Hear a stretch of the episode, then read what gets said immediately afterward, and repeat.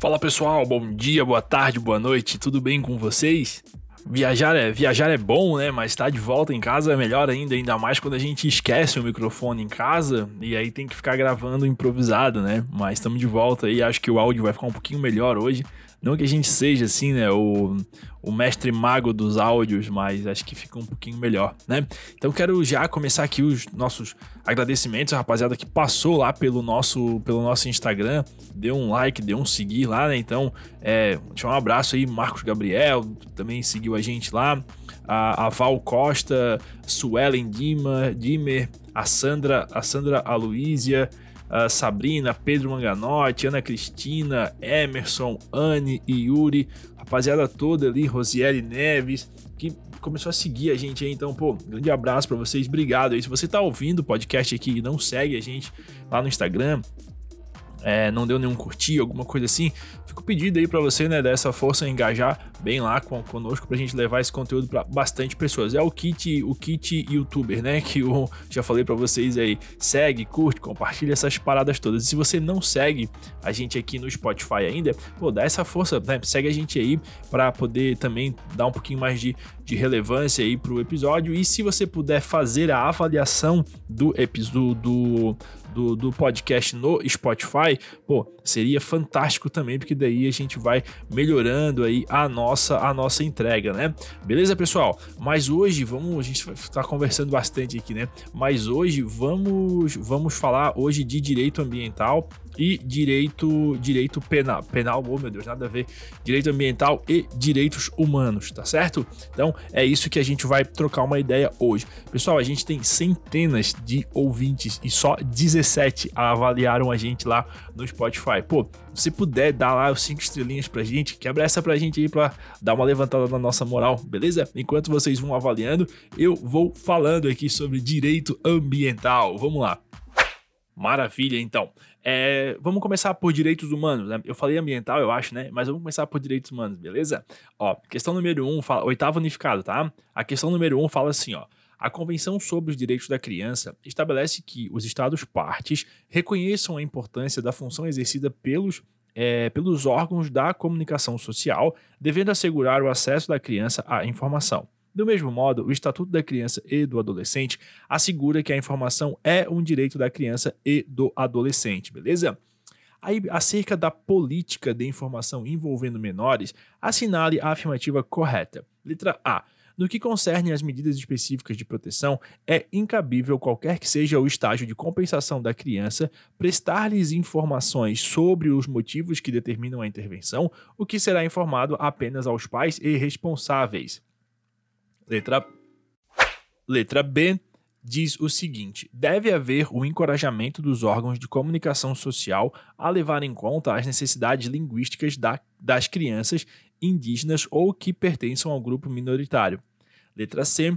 Os proprietários das lojas que explorem a locação de fitas de programação respondem pela falta de informação no invólucro sobre a natureza da obra e faixa etária a que se destinam, isentando os funcionários e gerentes. Letra D. A criança tem direito à liberdade de expressão, que compreende inclusive liberdade de procurar, receber e expandir informações e ideias sem restrições, de forma oral ou por qualquer meio, outro meio à escolha da criança, tá?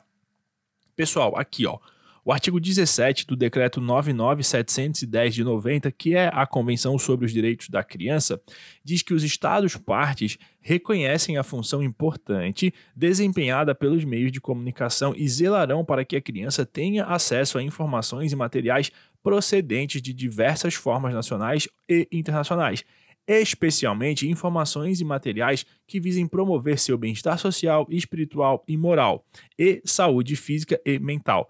Para tanto, os estados partes, aí vem uma lista de coisas que os estados partes têm que fazer. Aí na linha D diz o seguinte: incentivarão os meios de comunicação no sentido de, particularmente, considerar as necessidades linguísticas da criança e que pertença a um grupo minoritário ou que seja indígena. Joia? Então, por isso que a resposta correta é a letra B. Deve haver o encorajamento dos órgãos de comunicação social a levar em conta todas as necessidades linguísticas das crianças indígenas ou que pertençam a um grupo minoritário. Boa? Questão número 2 fala assim: ó, o Pacto de São José da Costa Rica estabelece que todas as pessoas são iguais perante a lei, não se admitindo qualquer discriminação, sendo assegurada a proteção legal. No que tange ao direito indigenista, segundo a norma brasileira, assinale a afirmativa correta. Vamos lá. Letra A. As terras tradicionalmente ocupadas pelos índios destinam-se à sua posse permanente, cabendo-lhes o uso fruto exclusivo das riquezas do solo, dos rios e dos lagos, irrelevante o interesse público da União, sendo nulos e não produzindo efeitos jurídicos os atos que tenham por objeto a ocupação, o domínio e a posse das terras. Tá errada, tá, pessoal? Uh, porque são bens da União as terras tradicionalmente ocupadas pelos índios, tá? Então, como a assertiva fala que não, que é irrelevante, é pelo contrário, é relevante, tá? O interesse público da União. Isso está lá no artigo 20, inciso 11, beleza? Letra B.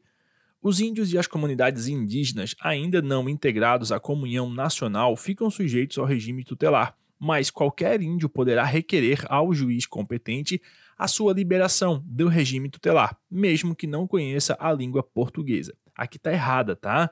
É, aí a gente tem que dar uma olhadinha no artigo 9 da Lei 6.001 de 73. Lá nós veremos que qualquer índio poderá requerer ao juiz competente a sua liberação do regime tutelar previsto naquela lei, investindo-se na plenitude da capacidade civil, desde que preencha os seguintes requisitos. Aí vem uma série de requisitos que é idade mínima de 21 anos, conhecimento da língua portuguesa, habilitação para o regime da atividade útil na comunhão nacional e razoável compreensão dos usos e costumes da comunhão nacional, tá bom? Então, o índio pode requerer sim essa liberação, tá? Letra C. O Ministério Público Federal, com exclusão de qualquer outro órgão público ou privado, deve promover a plena assistência do índio e a defesa judicial ou extrajudicial dos direitos dos silvícolas e das comunidades indígenas. Aqui está errado, tá, pessoal? Porque o, o artigo 37 da Lei 6.001 diz que os grupos tribais e comunidades indígenas são partes legítimas para a defesa de seus direitos em juízo, cabendo-lhes, no caso, a assistência do Ministério Público Federal ou do órgão de proteção do índio, tá? Então é a assistência, beleza?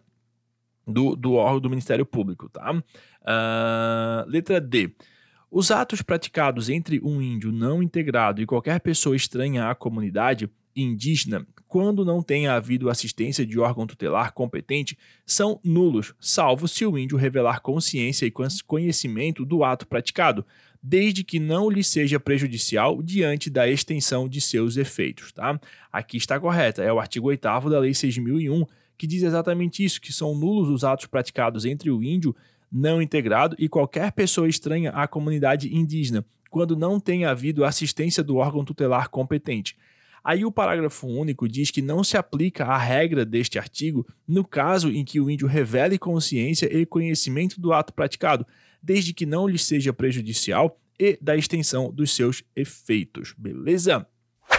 Questão número 3 agora. Diz assim, ó: A Declaração Universal dos Direitos Humanos idealizou a figura do ser humano livre, caso fossem atendidos os elementos que criassem condições que permitissem que os indivíduos usufruíssem de direitos econômicos, sociais e culturais, além dos civis e políticos.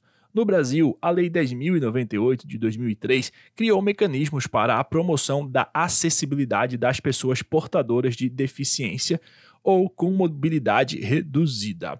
A respeito de tais disposições legais, as afirmativas a seguir estão corretas, à exceção de uma assinada. Então, eles querem saber quais estão corretas, eh, aliás, eles querem saber qual que está errada, tá? As outras estão todas corretas, beleza? Letra A. A pessoa portadora de deficiência ou com mobilidade reduzida é aquela que, em caráter permanente, não temporário, tenha limitada a sua capacidade de relacionar-se com o meio e de utilizá-lo. Tá errada, tá? Então, esse é o gabarito, é o que eles querem. Por que, que tá errada? Porque para os fins da Lei 10.098 são estabelecidas as seguintes definições. Lá no inciso terceiro, vamos ver que pessoa com deficiência é aquela que tem impedimento de longo prazo de natureza física, mental, intelectual ou sensorial, o qual, em interação com uma ou mais de barreiras, pode obstruir a sua participação plena e efetiva na sociedade em iguais, é, perdão, em igualdade de condições com as demais pessoas. Boa? Letra B. O Programa Nacional de Acessibilidade dispõe de dotação orçamentária específica a fim de tratar de medidas de acessibilidade das pessoas portadoras de deficiência ou com mobilidade reduzida, tá?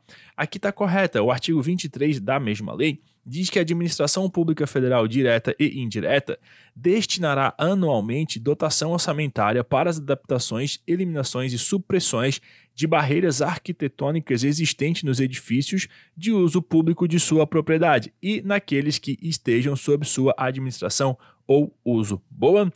Letra C. O Programa Nacional de Acessibilidade foi instituído no âmbito da Secretaria de Estado de Direitos Humanos do Ministério da Justiça. Também está certinha, tá? O artigo 22 da mesma lei. É instituído no âmbito da Secretaria de Estado de Direitos Humanos do Ministério da Justiça o Programa Nacional de Acessibilidade com dotação orçamentária específica cuja execução será disciplinada em regulamento. E a letra D, para fechar, nos traz que os edifícios de uso público em que seja obrigatória a instalação de elevadores devem atender ao requisito de percurso acessível que una a edificação à via pública, exigindo-se o mesmo de edifícios de uso privado. Boa? Também está correta. O artigo 13 nos diz que os edifícios de uso privado em que seja obrigatória a instalação de elevadores deverão ser construídos atendendo aos seguintes requisitos mínimos de acessibilidade: 1. Um, percurso acessível que una as unidades habitacionais com o exterior e com as dependências de uso comum. 2. Percurso acessível que una a edificação à via pública, às edificações e aos serviços anexos de uso comum aos edifícios vizinhos. E 3. Cabine do elevador e respectiva porta de entrada acessíveis para as pessoas portadoras de deficiência ou com mobilidade reduzida. Pessoal, vamos fazer assim, ó. Eu vou encerrar esse episódio aqui, senão vai ficar muito grande também, vocês não vão ouvir o episódio inteiro, beleza? Então, ó, vamos fechar aqui, vai dar 12, 13 minutinhos esse episódio. Daí a gente volta com outro episódio falando só sobre direito ambiental, joia? Então não esquece daquilo que a gente pediu para vocês, tá? Ah, se você quiser dar um apoio, receber materiais super exclusivos, vídeos, as aulas do nosso curso de tese com centenas de teses, o link do Apoia-se ou do curso está aqui embaixo na descrição. Você vai receber resumos das matérias esse esse mês o resumo é. É. Passa, eu sempre me esqueço, cara. Mas tá lá no Apoia-se, tá? É nacionalidade e algum outro. Pessoal, com 5 pila você consegue apoiar e receber esse resumo. Esses dois resumos são dois resumos muito, muito, muito bacanas, tá joia? Então, dá essa força aí pra gente e vamos junto, belezinha? Ah, não esquece de seguir no Instagram e avaliar a gente aqui no Spotify, beleza? Um grande abraço e até mais. Tchau, tchau.